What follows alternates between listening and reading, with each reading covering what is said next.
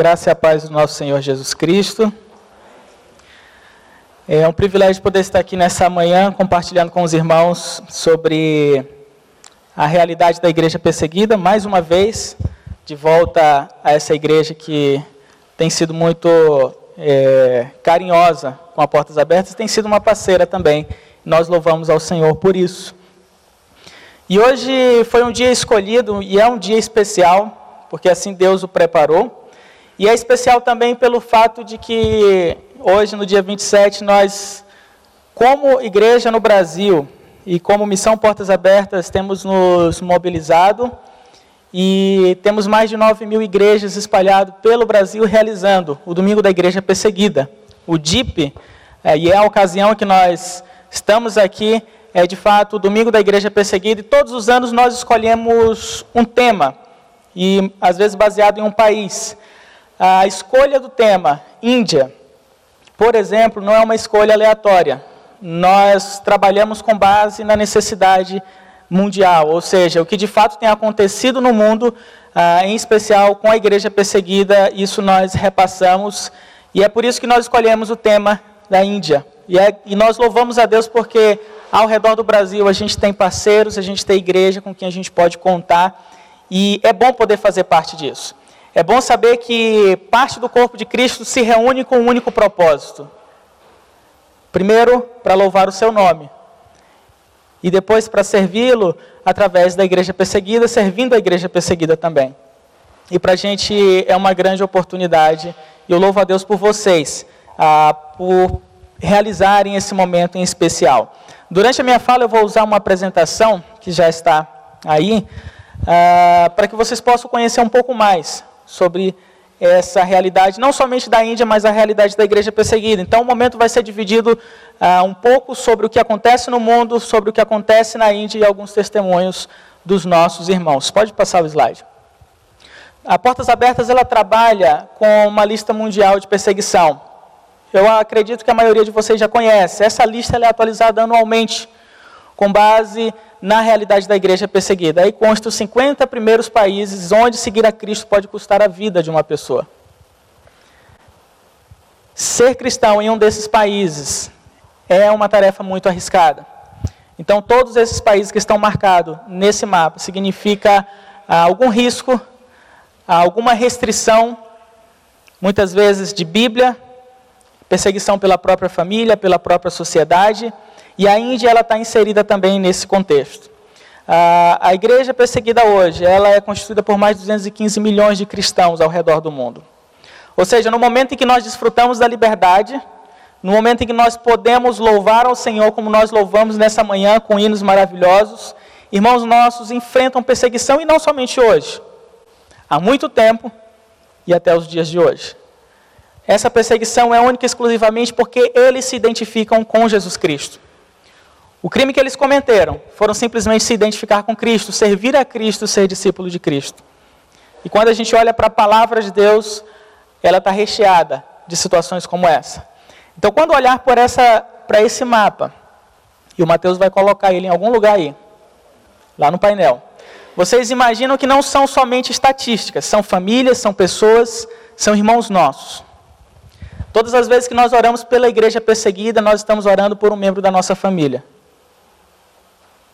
ainda que a gente não conheça, mas que está espalhado, porque nós temos o mesmo Deus.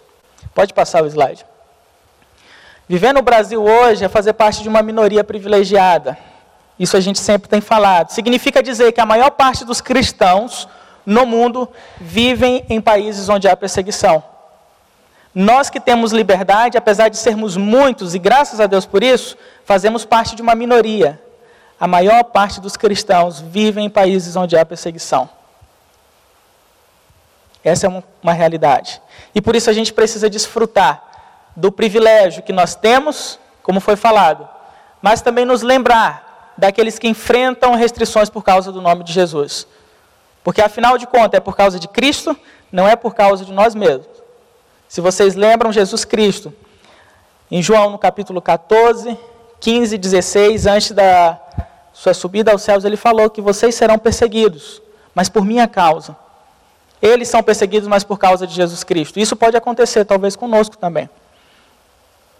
um dos livros que nós temos, ele fala que a perseguição ela acontece em proporções diferentes, em intensidade diferente, de forma diferente. Então, de alguma forma, a gente também experimenta ou pode experimentar isso. Pode passar o slide. A Portas Abertas teve início em 1955, quando um jovem, que vocês sabem quem é, o irmão André, ele começou a contrabandear Bíblias no período comunista, onde existia a cortina de ferro, começou a levar Bíblias para aqueles irmãos que não tinham Bíblias. E de lá até hoje, uma das principais atividades da Portas Abertas é levar Bíblias para aqueles que não têm. Porque nós acreditamos que todo cristão ele tem o direito de ter a palavra de Deus em sua língua.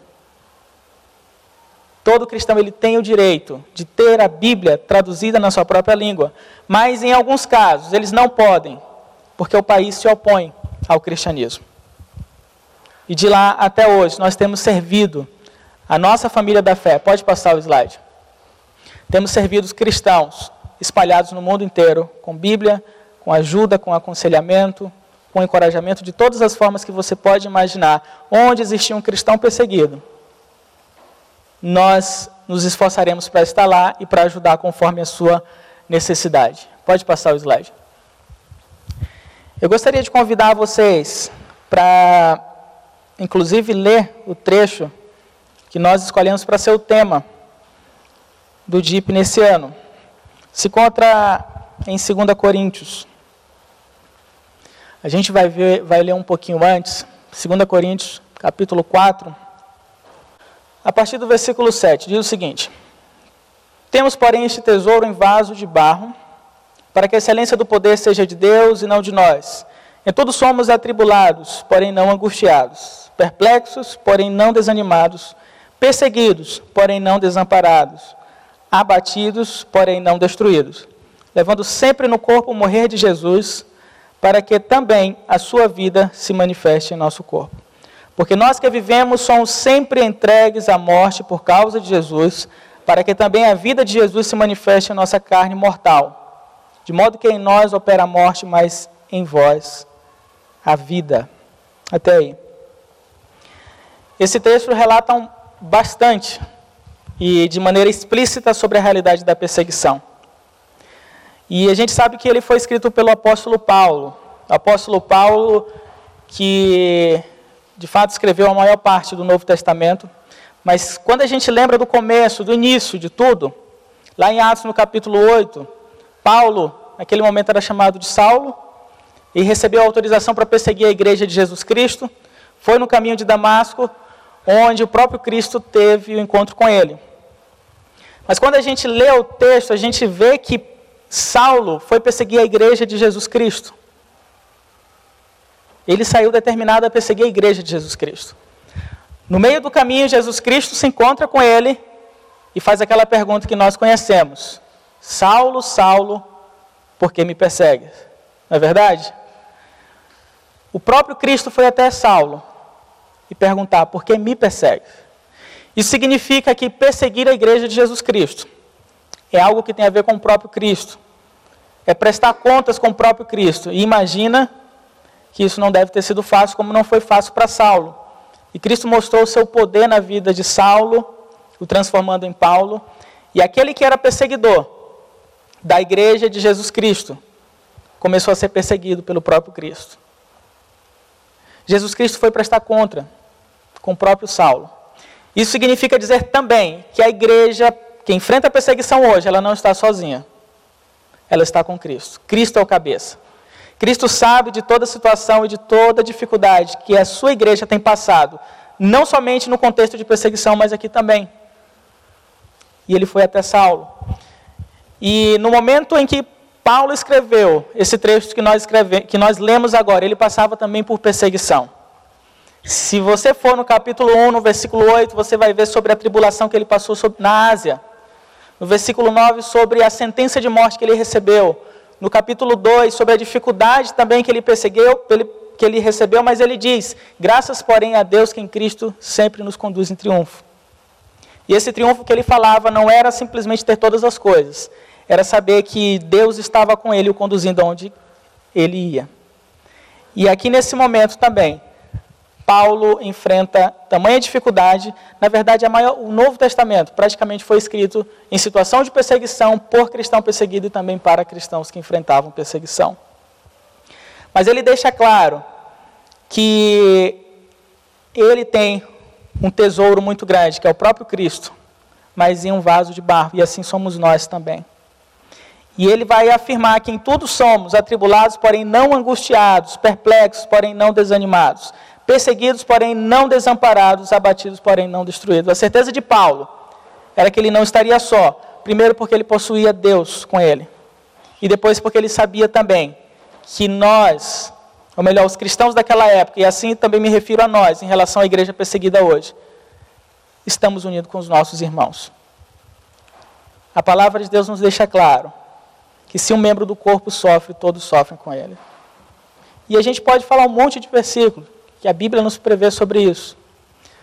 Mas eu queria que você se identificasse hoje com esses irmãos. Aqueles que já se identificam, se identificassem ainda mais. Com esses irmãos que enfrentam perseguição por causa do mesmo Deus que nós servimos. Por causa do mesmo motivo pelo qual nós nos reunimos aqui. A diferença é que nós vamos sair daqui e vamos voltar para nossa casa. Ainda com a dificuldade que o Brasil vi, vive nesse momento. Mas a gente vai ter a certeza de que a gente pode chegar em casa, de que a gente pode andar pela rua com a palavra de Deus em mãos, de que qualquer pessoa que queira entrar por aquela porta, ela será bem-vinda aqui. E ela pode se sentar.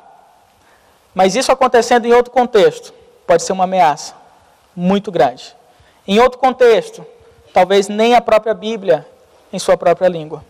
Em outro contexto, vidas são ceifadas simplesmente pelo fato de serem seguidores de Cristo.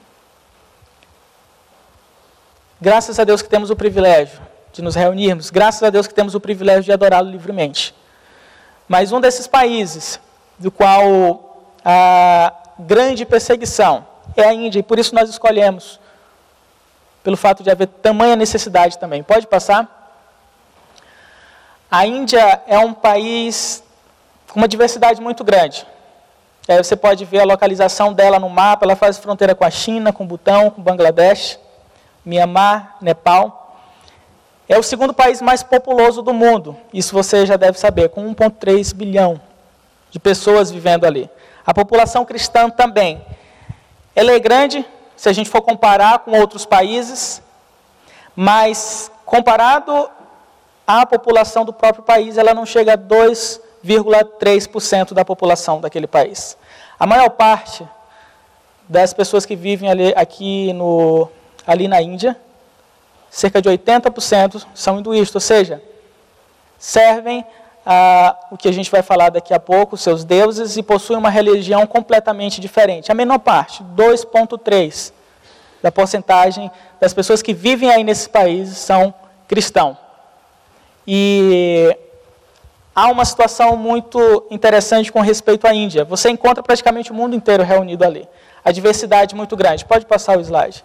Há uma grande diversidade quando a gente vai falar da Índia, inclusive dentro da própria religião. Aí é uma foto que mostra alguns devotos do hinduísmo numa peregrinação do deus Shiva. E a Índia, ela possui mais de 300 milhões de divindades. Imagina dar conta de numerar e registrar tudo isso. E isso são dados oficiais, extraoficial, e aí você pode subir bem mais esse número. É um país que mistura muitas cores, muita cultura, a sua comida é muito conhecida, mas há um lado em que é pouco falado.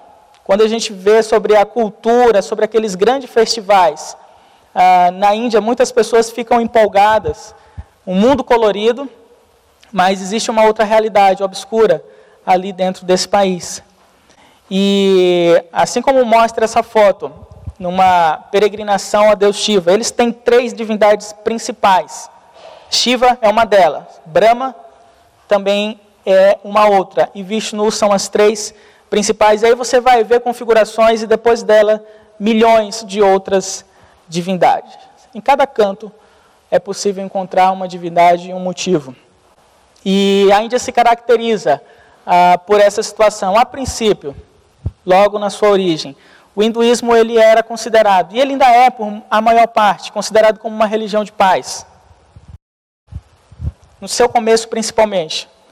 Uma religião convidativa para que as pessoas pudessem ah, possuir um equilíbrio de vida, para que as pessoas pudessem possuir e encontrar a razão de viver, mas depois de um tempo, isso começou a também despertar um lado extremista que é a situação que nós vemos hoje dentro da Índia. Apesar de todas as festas e apesar de ser anunciado em muitos países essa alegria, há uma situação muito difícil vivida por aquelas pessoas e há uma situação que nós, como brasileiro, precisamos conhecer. Pode passar o slide. Pela situação de perseguição, ainda mudou da classificação hoje, nesse ano. Ela está em 11 colocado na lista mundial de perseguição, que é aquele mapa que eu mostrei para vocês é, no início. E a intensidade da perseguição tem aumentado a cada dia que passa e a cada ano que passa na Índia. É por isso que tem alterado essa classificação dela.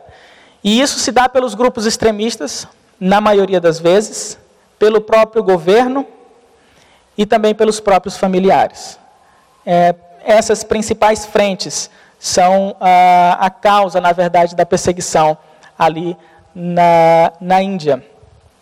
E o governo, assim como toda a comunidade, eles dizem praticamente que para que você seja um indiano, quem mora lá, significa que você é um hindu, um hindu, praticante do hinduísmo. Isso faz acontecer com que aqueles que não são hindus eles não sejam considerados indianos, ou seja, são traidores ah, da sua identidade. A pessoa que nasce na Índia, ela nasce com uma identidade. E toda a sociedade, todo governo, ele vai fazer com que essa identidade ela faça parte da sua religião, que é o hinduísmo. Aquela pessoa que decide por uma outra religião está traindo não somente uma questão religiosa, mas uma questão cultural uma questão que diz respeito a quem essa pessoa é. Eles não podem simplesmente, agora, em determinado momento, mudar de religião, porque isso significaria deixar toda a sua cultura, deixar todo o legado da sua família e deixar a sua identidade de lado. E o governo ele tem feito algumas ações para que isso não aconteça, para que as pessoas eh, não se convertam a qualquer outra religião em especial nesse caso no cristianismo. Alguns projetos que são aplicados em algumas cidades já. A lei anticonversão, ou seja, a proibição de se converter a qualquer uma outra religião. E essa lei já, é, já foi aprovada em alguns dos estados da Índia. A pessoa ela não tem mais o direito de mudar a sua fé. Há um, um outro um outro trabalho que eles vêm desenvolvido também há muito tempo é uma campanha que existe na Índia para que eles retornem para casa. Isso significa dizer retornem à sua origem, retornem à sua é, identidade. Apesar de tudo isso, quando vai se ver a Constituição da Índia, você pode ler que existe liberdade religiosa, você pode ler que qualquer pessoa pode livremente adorar o seu Deus, e se falando de deuses, imagina a imensidão. Mas quando você troca ah, o hinduísmo para adorar somente um Deus, aí o bicho pega. Aí o negócio fica feio. Porque eles não admitem de maneira nenhuma. E isso tem sido ensinado nas escolas, isso tem sido ensinado nas próprias famílias. Muitas vezes as pessoas, quando se convertem, elas são expulsas pelos próprios familiares de casa como a gente viu no vídeo, no testemunho, elas são perseguidas pelos próprios maridos. E isso acontece também com as crianças. Agora imagina o que é viver fora da casa, fora da sua casa, sendo esposa, sendo marido, sendo criança, em um país com uma dificuldade tão grande como vocês sabem que existe. Aquele rio grande que é conhecido como rio sagrado, onde as pessoas ali também vão fazer seus rituais, e a gente vê muitas crianças ali. Há uma necessidade tamanha e a pobreza extrema. Ela alcança mais de 30% da população, apesar de a Índia ser um país riquíssimo, apesar de ter muito ouro ali na Índia. Ah, mas essa é a situação. Então, imagina ah, você ser expulso de casa pelo seu próprio marido ou pelos seus próprios pais e ter que viver nessa situação simplesmente por causa da sua fé. Pode passar o slide? Aí mostra uma foto do festival de um dos milhares de deuses ah, do hinduísmo. Ah, o hinduísmo ele não tem uma, um, um, fundador oficial. A sua história ela vai muitos anos antes de Jesus Cristo e ela tem muitas, como é que a gente pode, poderia dizer, muitas vertentes. E diante de toda a diversidade que o hinduísmo possui, algumas coisas em comum eles traçam todas as suas vertentes, que é o sistema de castas. O sistema de casta ele ficou configurado como uma divisão social. Apesar de muita gente ainda falar que isso foi abolido da Índia, isso acontece hoje dentro daquele país. E aí há as divisões maiores e os Dalits que na verdade nem se inclui, que são os, que são os menores. E se você pegar qualquer comentário, qualquer vídeo, seja no YouTube, até mesmo no Netflix, você vai encontrar essa realidade ainda presente na Índia, apesar de que o governo ele quer dizer que isso não existe mais. Mas existe. E os Dalits são aqueles que vivem na rua, que limpam todo tipo de sujeira e de lixo que se encontra na rua, e muitos deles também ah, são a classificação da, das castas dos próprios cristãos. Além de viver a dificuldade por conta da sua fé, eles vivem também a dificuldade por conta dessa divisão social de casta, que é presente hoje ali na Índia. Além do sistema de castas, a outra coisa que é comum nessas vertentes do hinduísmo são os karmas, ou a reencarnação. Eles acreditam que para que a pessoa possa ter um bom karma, uma boa reencarnação, ela precisa viver da melhor maneira atualmente se for um Dalit ou se for qualquer uma das outras castas, para que na próxima reencarnação ele possa vir a viver uma vida melhor. Isso é presente na Índia. É por isso que alguns deles eles não querem simplesmente abandonar aquilo, porque eles acreditam que faz parte do seu karma. Eles acreditam que viveram isso no passado e que para melhorar a sua vida eles precisam viver também assim. Isso tem aprisionado centenas, milhares de pessoas. Isso tem também aprisionado cristãos ali. E esse é um dos motivos de oração, para que vocês possam orar pela Índia. E o terceiro ponto que é comum a todas as outras vertentes da Índia, da situação da Índia, são a, adoração às vacas. Por mais, por mais bizarro e estranho que isso soe para a gente hoje, as vacas elas são consideradas como divindades ali na Índia, e isso é uma história muito antiga, na, na, na literatura mais antiga da Índia, de onde eles extraem todas as suas tradições, que são chamados Vedas. Isso já estava presente, que as vacas eram seres espirituais e essas escrituras já datam há muito tempo e que são divindades também. Essa é uma outra situação comum a se ver ali na Índia. Então, muitas pessoas ficam aprisionadas com o que a gente pode dizer, mentiras, com essas uh, ideias que já vêm há muito tempo, e é muito difícil para que eles abandonem tudo isso. É muito difícil eles deixarem tudo isso para trás, porque faz parte da sua identidade. Tudo isso que eu falei faz parte da sua identidade, faz parte da tradição da sua família. E se a pessoa abre mão disso, ela já não sabe quem é. Se a pessoa abre mão disso, ela perde o sentido da vida a não ser que ela abra mão disso para servir ao Senhor Jesus Cristo. Porque aí sim ela vai encontrar uma verdadeira razão de vida e é o que tem acontecido com muitos irmãos nossos. Muitas pessoas têm descoberto o verdadeiro sentido e são libertados dessas prisões. Têm descoberto o verdadeiro sentido da vida, mas o preço que eles pagam é um preço muito caro, é um preço muito alto. Pode passar o slide. A perseguição acontece justamente porque eles abandonam esses princípios e passam a servir um princípio completamente diferente.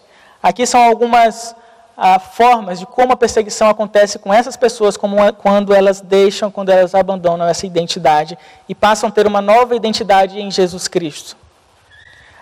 A violência aos cristãos, ela tem crescido a cada dia. E é muito comum ver cristãos sendo açoitados, sendo apedrejados, casas, igrejas destruídas. A identidade nacional, como foi falado, ela também causa um grande problema, porque a pessoa, quando ela sai na rua, se ela é reconhecida como cristão, ela para as outras pessoas, ela não faz mais parte daquele grupo, ela praticamente não faz parte mais daquela, daquela nação.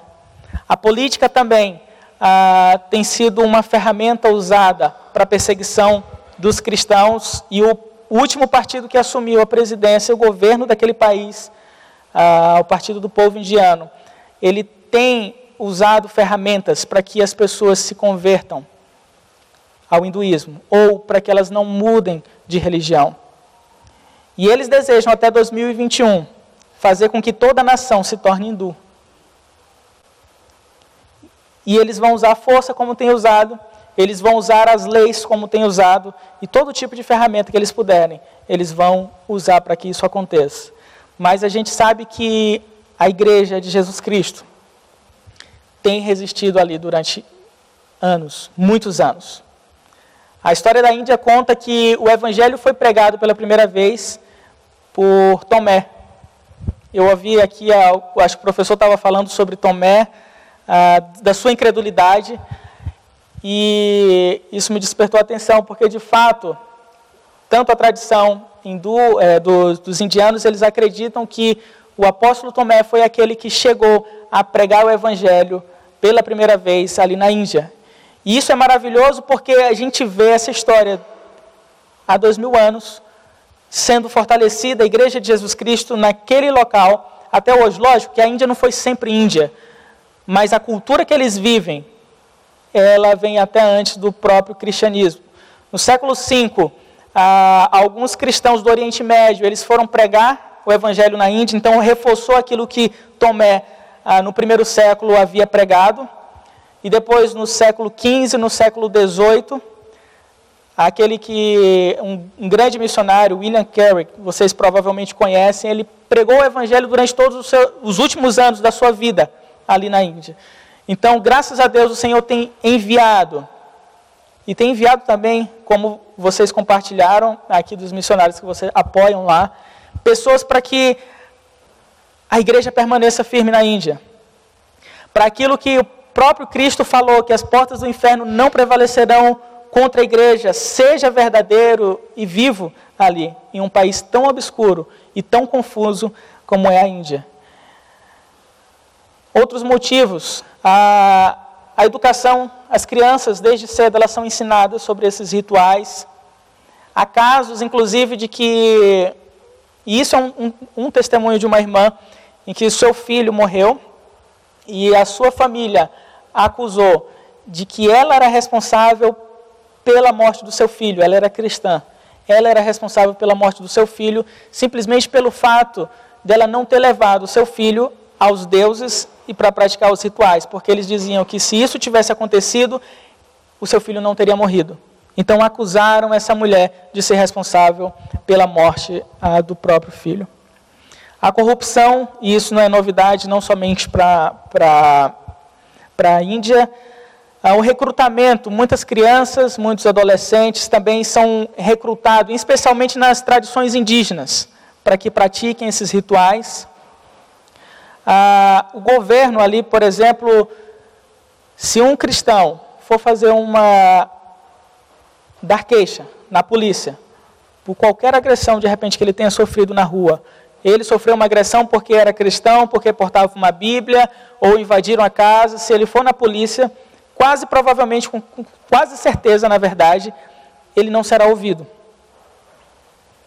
Simplesmente pelo fato dele ser um cristão. E as entidades lá, elas logicamente não gostariam de ter esse tipo de registro que iria contra a própria religião deles.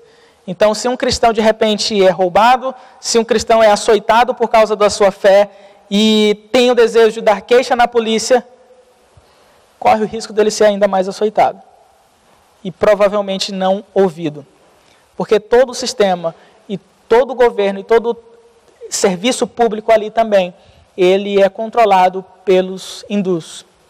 Os cristãos dificilmente, e há ainda um partido na Índia que luta em favor dos cristãos, um partido bem pequeno, mas que tem perdido muita força, simplesmente pelo fato de que a maior parte, a massa daqueles que governam a Índia são adeptos ao, ao hinduísmo. A desinformação também é muito grande quando a gente olha para dentro da Índia. Então, eles mesmos criam ah, estratégias, informações contra os cristãos e compartilham essas informações nas televisões, em público, para que as pessoas não olhem para os cristãos com bons olhos. Para que as pessoas, quando olhem para os cristãos, imaginem que é talvez a pior classe que pode existir. E um dos fatores que também tem contribuído para isso é a diversidade étnica que existe ali na Índia. E eles desejam fazer essa limpeza até 2021, como eles falam, para que todos que vivam ali sejam hindus e pratiquem das suas religiões ali os deus, a adoração aos seus deuses e às suas divindades. Pode falar. Com certeza, eu concordo. Irmão, não sei se todos ouviram, mas ele perguntou se lá não existe acesso à internet uh, e que isso parece uma coisa completamente distante da realidade. E é, de fato, distante daquilo que a gente vive hoje. Uh, acesso eles têm, mas a camada mais pobre, e aí uma grande parte se constitui dessa, eles não têm. Eles não têm nem mesmo casa, muitos deles moram na rua. Ah, há uma camada muito grande que possui acesso à internet, que possui bens, e como eu falei, a Índia é um país muito rico. Mas quando eles olham essas informações, imagina só você ser criado com toda uma instrução que envolve desde a sua comida, a roupa que você veste, a escola que você estuda, o tipo de casamento que você contrai, as escrituras que você, que você lê, que datam uma época antes do cristianismo. Eles vão considerar tudo que é diferente como uma coisa que não vale a pena para eles. E o governo ele força. Se de um lado você tem uma informação que é verdadeira, de outro lado você tem o governo que vai dizer: se você se converter, e isso acontece, eles perdem o direito de água, de energia, de terreno, de trabalho. E eles são excluídos da sociedade. Então, essa é a tensão que eles vivem, apesar de que, sim, eles podem ter acesso. Como em alguns outros países do Oriente Médio. E graças a Deus por isso, porque, meu irmão, a própria internet tem sido ferramentas para alcançar essas pessoas. Em especial, ah, se você vai ali naquela região onde se não entra com a palavra de Deus, você pode entrar muito facilmente com o celular, muito facilmente com mensagens. Ah, não só a internet, mas o rádio também. A gente vai ver o testemunho de uma irmã que ela se converteu justamente por esse meio.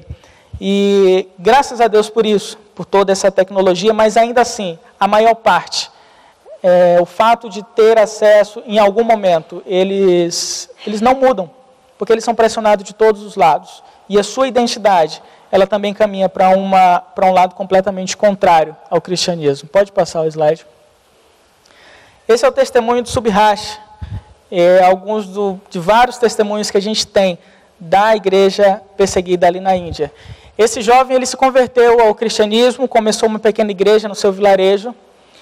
E se vocês quiserem depois acessar o vídeo dele ah, na nossa página, que tem também, mas o fato é que as autoridades e a comunidade ali, ninguém ficou feliz com essa situação.